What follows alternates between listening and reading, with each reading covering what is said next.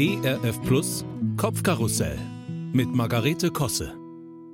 Neulich las ich eine Kritik über Stiesel, eine israelische Fernsehserie, die das Leben einer ultraorthodoxen jüdischen Familie in Jerusalem darstellt. Klang sehr interessant. Aber wir haben kein Netflix.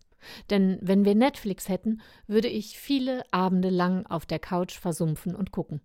Das befürchte ich zumindest.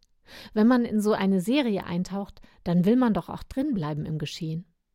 Freunde von uns haben die Gilmore Girls Staffeln auf DVD.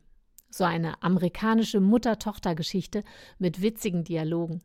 Die habe ich mir dann damals ausgeliehen, eine Staffel nach der anderen. Wahnsinn. Irgendwann dachte ich fast, es gibt das fiktive Städtchen Stars Hollow auch in Wirklichkeit und ich würde zu gern mal dahin, um all die netten Menschen persönlich kennenzulernen und ein bisschen in Lukes Café rumzusitzen. Einige Jahre später schwärmte mir eine gute Freundin von Downton Abbey vor. Ich würde das mögen. Recht hatte sie.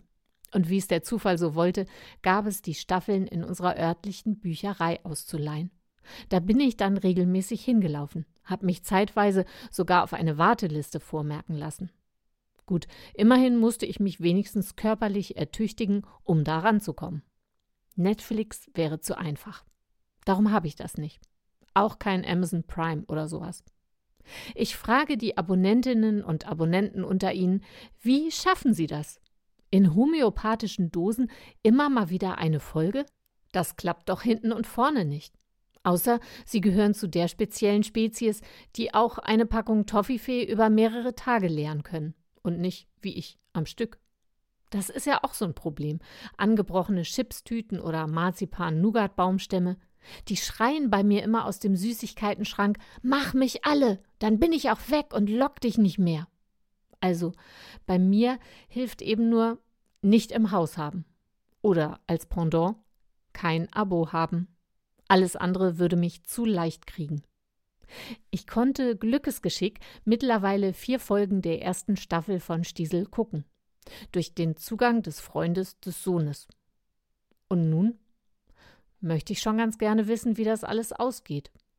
Dann guck doch einfach die letzte Folge, sagt mein Mann. Dann weißt du's. Toll. Also 28 Folgen auslassen und dann noch mal jemand fragen, ob ich auf seinem Netflix-Dings die allerletzte gucken kann? Was ist denn das bitte für ein Vorschlag? Dann guck du doch einfach auch nur noch den allerletzten Spieltag in der Bundesliga. Das reicht doch dann auch. Nee, heißt es, das wäre ja wohl was völlig anderes. Wie auch immer, vielleicht werde ich nie erfahren, ob Akiva doch noch mit Elisheva zusammenkommt. Obwohl, wenn ich ehrlich bin, so ganz brennend interessiert es mich mittlerweile auch nicht mehr. Allerdings gibt es ja jetzt auch ziemlich brandneu The Chosen, zu Deutsch Die Auserwählten, eine Fernsehserie, die auf dem Leben von Jesus basiert. Der kleine Ausschnitt davon hat mich sehr angesprochen. Also wirklich sehr. Und man kann das wohl sogar direkt auf der Internetseite der Serie anschauen, ganz ohne Abo. Eieieiei. Ich glaube, ich werde weich. Also, vielleicht. Eventuell.